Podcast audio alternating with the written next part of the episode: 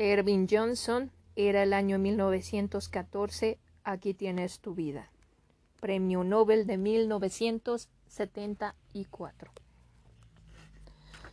Dejó atrás a la mujer que lo había cuidado en su infancia. Unos momentos antes aún permanecía ella a su lado como si acompañándole un trecho deseara estar unos minutos más en su compañía. Quizá con la esperanza de que cambiase de idea y se quedase, dejando que todo siguiera como antes, las lágrimas le surcaban el rostro, levantó su delantal a rayas y se secó con él las mejillas azuladas, el tiempo que se sonaba su al tiempo que se sonaba su áspera nariz. Él se quedó mirando sus manos, sus manos rechonchas y agrietadas, y pensó, pero sin estremecerse por dentro, que aquellas manos lo habían tocado mucho. Una vez le habían acariciado las mejillas, de esto hacía unos años, dos exactamente, cuando él tenía solo once años, incluso le habían pegado en alguna ocasión. No recordaba por qué, ni deseaba hacerlo. Tampoco sentía ningún rencor. Pero pensó si me quedo tal vez me acaricie esta vez la cara.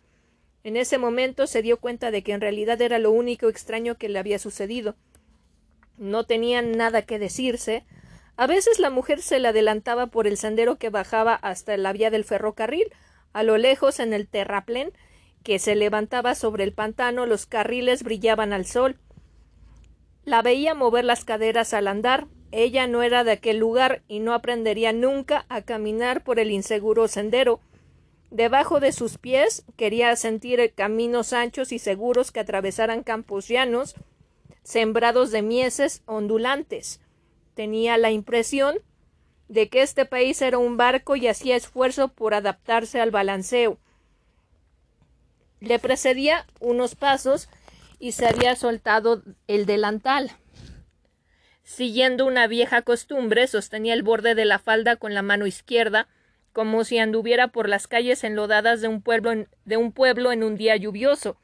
La otra mano la llevaba apretada contra la mejilla Pensó en los años que había vivido en su casa. Era posible que ella no se arrepintiera de nada, quizá lo procedía para no tener que verlo marcharse. Quizá lo precedía para no tener que verlo marcharse. Tal vez se imaginaba que iba sola a hacer algún recado y que él la seguía a gran distancia, pero de cuando en cuando aminoraba la marcha y procuraba situarse a su altura. Entonces él se apartaba, él se apartaba con su equipaje hacia un lado y seguía caminando sobre las matas. La oyó preguntar si quería que le llevase la mochila, pero si le resultaba pesada, por si le resultaba pesada. Le contestó que no, que no pesaba. Luego pensó que aquellas palabras le causarían mal efecto, ya que todo lo que contenía la ropa, la comida y un reloj se lo había dado ella añadió. No, no pesa tanto.